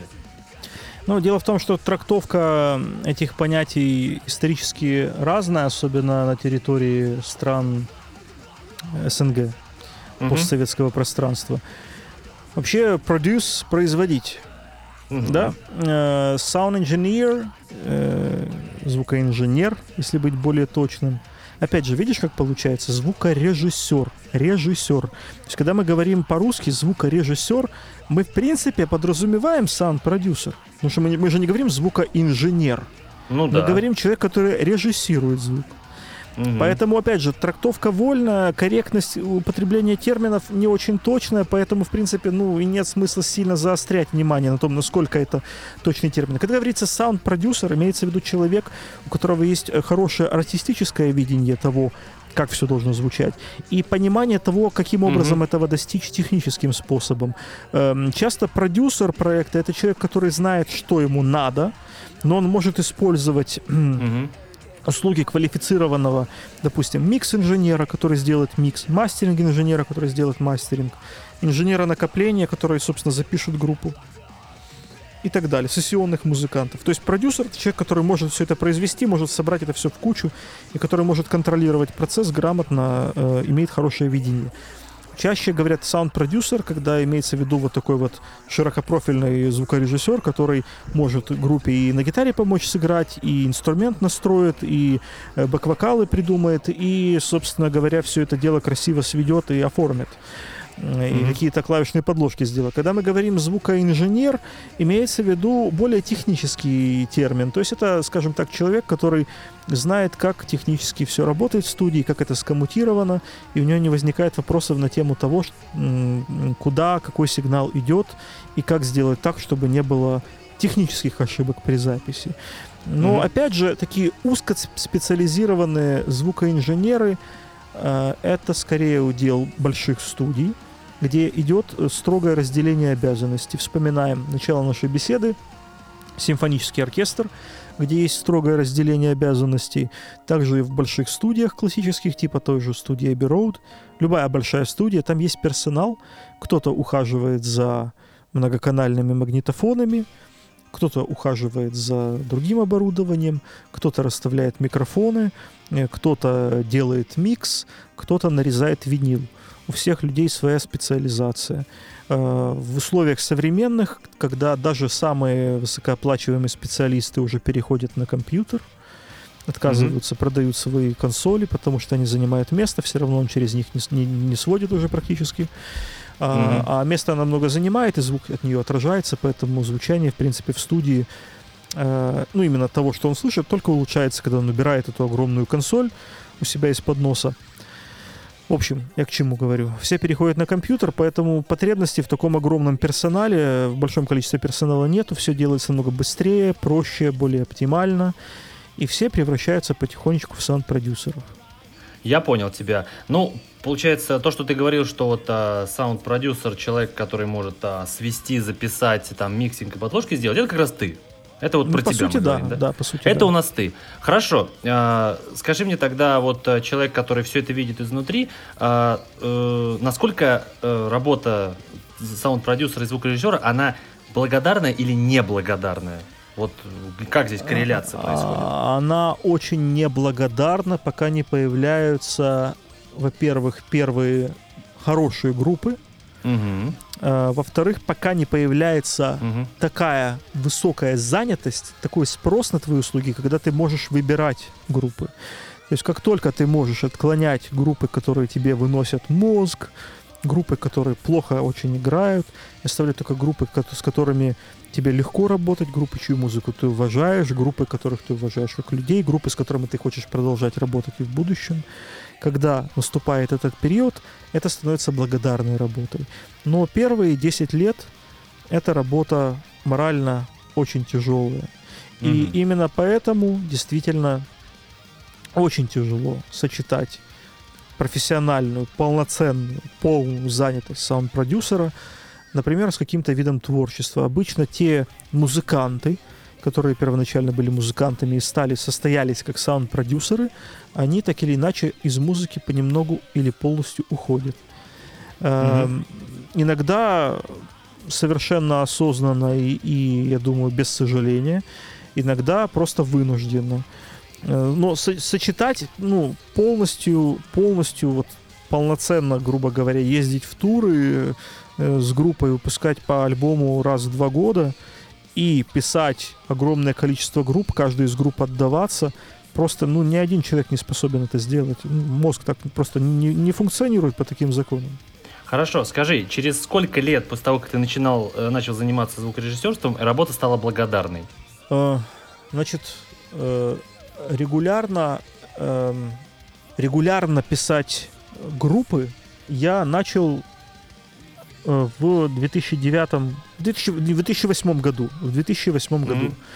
Э, Считай, эм, что благодарным это начало становиться где-то в 2015. Мгм. Э, То есть вот это перестало быть сплошной болью с, с краткими просветлениями время от времени. Ага. А, э, Но, но, опять же, э, я первая группа, которую я записал, я записал ее в 2000 году. Просто первое время я зарабатывал как музыкант э, написанием MIDI-файлов, то есть съемом музыки на слух для караоке-автоматов, для мобильных телефонов. Тоже специфическая очень работа, Обалдеть. которая развивает слух и музыкальный кругозор, но очень непростая. Э, Ну, групп я писал мало. А вот где-то года с 2010 групп стало много, и с 2011 года я полностью перешел исключительно на запись рок и метал групп. И прошло несколько лет вот такого активного труда. Сейчас я могу сказать, что все реже и реже группы, которые я записываю, вызывают вот это чувство, когда ты просто не хочешь больше никогда этим заниматься. Хорошо. А, скажи, назови мне тогда три группы, с которыми тебе комфортнее всего работалось. Вот прям поименно, чтобы мы их все знали. Ну, это нужно э, подумать конкретно. Я могу сказать так. Я могу сказать так. А, Джинджер, мне с ними легко работать, потому что они, у них всегда мало времени, потому что им нужно сразу ехать в тур, им надо всегда все быстро, но при этом они отдают себе отчет в том, что нужно поэтому, грубо говоря, сконцентрированно работать, собраться в кулак, сделать и двигаться дальше. Это всегда самый эффективный способ работы. Это, во-первых. Во-вторых, они опытные музыканты, поэтому они ровно играют, с ними нету никаких вот этих э, мучительных 100-300 дублей э, в желании вы- выжать максимум, чтобы из этого потом собрать что-то хорошее. Поэтому с Джинджер, несмотря на то, что вот эта спешка и э, такая вот напряженность электрическая присутствует, с ней э, миришься не без удовольствия даже. Поэтому. Джинджер. Э, потом второе место группа Игнея. Потому что у них э, есть яв- ясное видение музыки. Э, Они приходят, у них всегда композиция сформирована, у них отличный гитарист э, с высшим образованием пианиста, с очень э, хорошим музыкальным мышлением, с отличной ритмикой, слухом. То есть нет никаких проблем. У них э, хороший очень клавишник, который мы с ним просто садимся, и мы обычно полностью оформляем где-то за одну встречу две песни по всем клавишным звукам, эффектам, разным вот эмбиентным звукам. И у них, в принципе, всегда э, э, у них, знаешь, как нету нету попытки услышать в музыке что-то эдакое, чего там не хватает. То есть бывают такие э, клиенты, обычно тоже я с ними второй раз уже не работаю, которые э, присылают правки просто в попытке расслышать что-то, чего, вот, чего бы еще хотелось бы, знаешь, ну вот надо же побольше правок прислать. И обычно в таких случаях после там третьей, четвертой итерации, когда количество правок перевалило за 50 или за 100 пунктов, э, ты понимаешь, что песня превратилась в ужасного Франкенштейна, который уже просто Мгм. говорит «Убейте, убейте меня!» Ты не хочешь работать с этой группой. Ну, то есть у Игней, ну и, кстати, у Джинджер тоже этого нету, всегда все по существу. То есть обычно, когда они присылают пожелания, я читаю пожелания, думаю, «Хм, да, действительно, да, согласен, почему бы и нет. Раз делаешь, второй раз, там, вторая, третья итерация, все, песня готова или альбом готов, работа сделана, и работа вызывает в итоге не только максимальное удовлетворение. По факту, через пару лет ты слушаешь, понимаешь, действительно, эта работа звучит хорошо. И Мгм. на, третьем, на третьем месте Шакран. А Е. Шакран, э, Шакран, потому что, во-первых, ну, Андрей Ващенко мой хороший товарищ, я его очень уважаю, он хороший, талантливый человек и с очень светлым умом. Э, Мы работаем дистанционно со всей группой, кроме вокала. Вокал мы пишем у меня, но он всегда придумывает все аранжировки, у него очень богатое мышление, то есть все дополнительные голоса, слои, эффекты, он придумывает сам вокально. Э, У них очень хороший гитарист, э, и гитарист пишет аранжировки. Поэтому, в принципе, нету м, той ситуации, от которой я стараюсь, в принципе, уходить с каждым разом, э, когда ты э, вынужден э, многие вещи придумывать э, за группу, и э, то, с чем группа приходит, и то, эм, э, с чем группа уходит, это эм, она уходит уже не с тем, что эта группа принесла. То есть ты, Мгм. ты зачастую просто пере, пере- перетряхиваешь всю песню с нуля. Это, с одной стороны, круто, что можно такое сделать, но, с другой стороны, это требует огромных усилий. И, ну, вот на Западе, ну, сколько я форумов не читаю, сколько я не общаюсь с иностранными звукорежиссерами, так не принято. И если это делается, то это делается намного дольше и намного дороже. И это уже не то, что входит в спектр услуг саунд-продюсера. Мгм. То есть это уже co-writer, да, то есть это уже со, со-композитор. О, как. Вот, ну, по факту. по факту. И не то, чтобы хотелось каждый раз вот вкладывать частичку души во все, что ты делаешь. То есть иногда ты хочешь, чтобы группа принесла классную песню с классной задумкой, с классными элементами, с классной аранжировкой, а ты помог им все эти элементы сделать еще лучше, еще четче, сделать так, чтобы эти элементы еще лучше подходили друг к другу. И в итоге, чтобы все это максимально классно прозвучало. Именно это та задача, которую я хочу выполнять, работая с такими хорошими музыкантами, как вот назовем эти три группы Джинджер, Игне и Шакран. Хотя, ну, их намного больше. У меня есть очень много замечательных друзей среди моих клиентов, и я просто, я просто не хочу никого обижать, называя эти Не три будем. группы. Просто эти три группы мне пришли на ум в первую очередь. Отлично.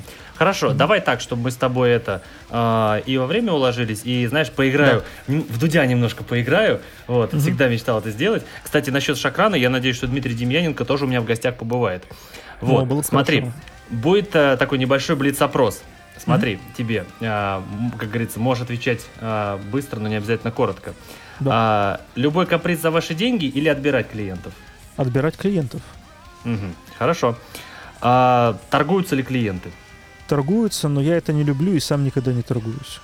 А если торгуются, то ты ну, в каком случае ты можешь этот торг принять или вообще никогда не принимаешь? А, Принимаю, зависит от ситуации. Если клиент торгуется с позиции э, «у нас мало денег», «мы живем в бедной стране», я говорю, ребята, вы знаете, что Украина это тоже бедная страна, и я очень тяжело работаю, чтобы зарабатывать свои кровные деньги, и самое главное, допустим, стоимость сведения одной песни, мы поделим ее на пять участников вашего коллектива, и поделим потом на год, за который вы хотите вот вы хотите раз в год сделать релиз.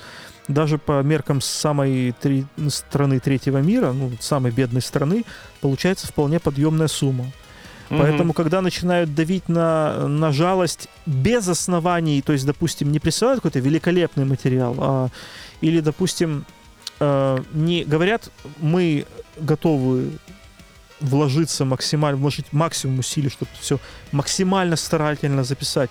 Мы пришлем тебе идеально организованные треки, без каких-либо, без какой-либо путаницы. Мы пойдем на все твои условия э, в плане того, чтобы ты мог эффективно сделать наш продукт. Ну, допустим, я говорю сейчас об, об дистанционном сотрудничестве, да? Группа, допустим, из какой-нибудь Бангладеша. Ну, Мгм. Такое бывает. А просто говорит, ну, у нас бедная страна, вот войди в положение, сделай там за полцены. Ну, я культурно даю отказ. Если группа говорит, у нас вот, допустим, ну, не хотелось бы, мол, показаться э, жадинами, но у нас есть интро, которое входит вот в состав песни, и у нас там альбом очень длинный. Не могли бы мы как-то округлить сумму? Я в таком случае иду навстречу. Все зависит от того, э, какой материал, насколько приятны люди, э, как люди общаются. И очень часто с первых слов ты видишь, сядет человек тебе на голову или нет. Если он сядет на голову и будет пить из тебя кровь, то я, в принципе, стараюсь отказываться от таких проектов. Не раз у меня в жизни было, когда интуиция мне просто кричала «беги!», а я соглашался, и потом я плевался кровью и жалел о том, что я просто взялся за этот кошмар. Хорошо, э, я тебя понял. Смотри, по поводу клиентов, можешь рассказать какой-нибудь э, комичный случай, вот такой вот, небольшой комичный случай работы с клиентом? М, Да их много. Ну, я, в принципе, люблю, знаешь, как свадебный генерал, такой, который, у которого есть любимая история. Я уже Давай, начинаю обрастать расскажи. вот такими любимыми. Скоро будет, а, сейчас придет Макс, будет рассказывать вот эту вот свою историю. Давай. Вот у меня Я- есть одна история, я ее расскажу вот напоследок. Это первая группа, которую я писал за деньги. Это было, по-моему, 50 долларов за 4 песни. Обалдеть. А, Это была блэковая группа, это были мои соседи по двору. Э, Я в то время слушал старую рок-музыку, и они пришли, и оказалось, что они совершенно не умеют играть под метроном, то есть они, в принципе, писаться не готовы. Но задумки у них были, они мне показывали свои задумки, я эти задумки подбирал, играл их за них на гитаре, потом на басу, Э, и они мне по- показали Cradle of Fills, э, как ориентир для звучания, и я там барабанчики набирал, там клавиши какие-то делал, знаешь, ну, это мне, мне было Мгм. 16-17 лет, то есть это вот, у меня даже еще студии как таковой не было, ну что-то я там делал. Так вот, э, однажды они привели вокалистку, такую а, пышных форм даму, э, немногословную, А, дама села в кресло, И они сказали, что у них в одной песне планируется женская такая акапелла, ну, инструментальная такая, такая высокая сопрано партия. И сейчас вот а, хотят, чтобы вот эта дама ее спела. Ну, в общем-то, дама начала ее петь, и стало понятно, что она совершенно петь не умеет. Вот. Ну, пацаны пошли курить. Мы остались э, наедине с этой дамой. Я говорю, слушай, давай сейчас попробуем, просто попробуем. Э, взял микрофон и спел так! Таким вот высоким, знаешь, сопрано. Ее, ее партию на- навалил туда ревера какого-то. Ребята пришли, сказал, все, мы спели, типа, можете уходить. Вот. Ну и всем все понравилось. Слушай, ты прям молодец. Ре- Вот это, вот это продюсер, реально. Вот это прям продюсер-продюсер. Хорошо. Ну, ты знаешь, Ералаш такой есть номер, там «Я стесняюсь» он называется.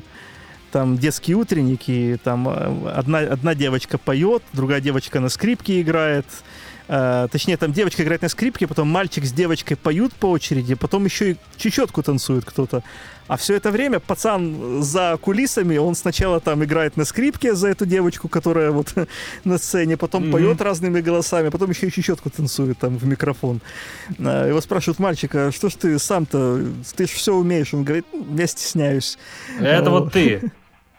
Это ты. Хорошо. Да. И э, тогда э, последний вопрос. Знаешь, это я долго думал, кого, кого же в этот вопрос поставить. Но, Мгм. скажем так, э, оказавшись перед Хансом Циммером, что ты ему скажешь? Ну, я на самом деле...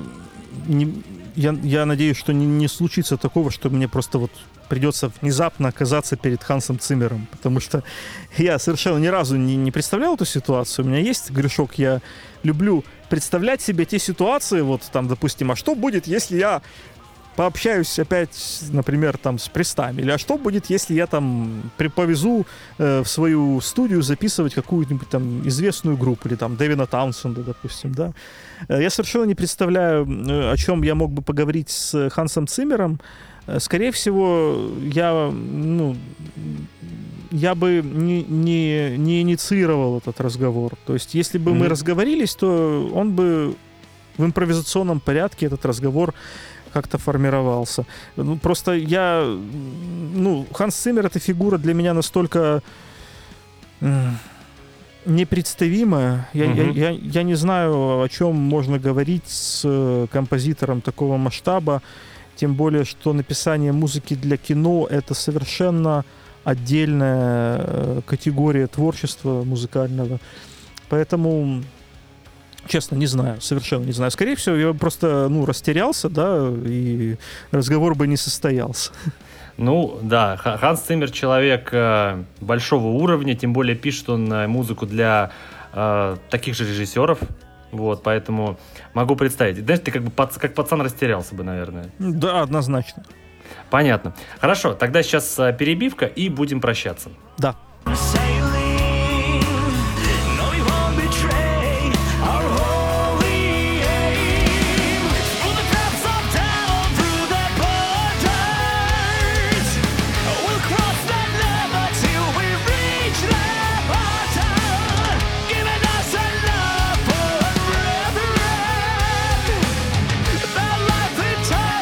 В общем, э, друзья, э, я надеюсь, что вам было все это интересно. Мне было реально интересно. Максим абсолютно неправильное впечатление на меня производил все это время в чатах ВКонтакте.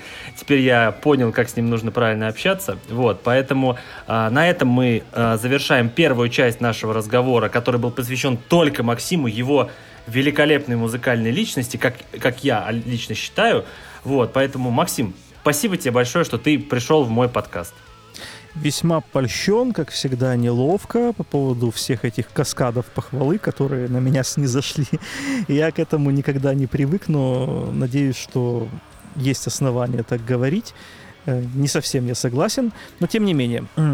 Многое было сказано, многое будет сказано еще. Э, Благодарю всех, кто слушал, и до скорых новых встреч. Да, всем пока, и в следующий раз мы с Максимом в следующем подкасте поговорим об э, украинском металле. А пока, как говорится, всем пока-пока. Пока.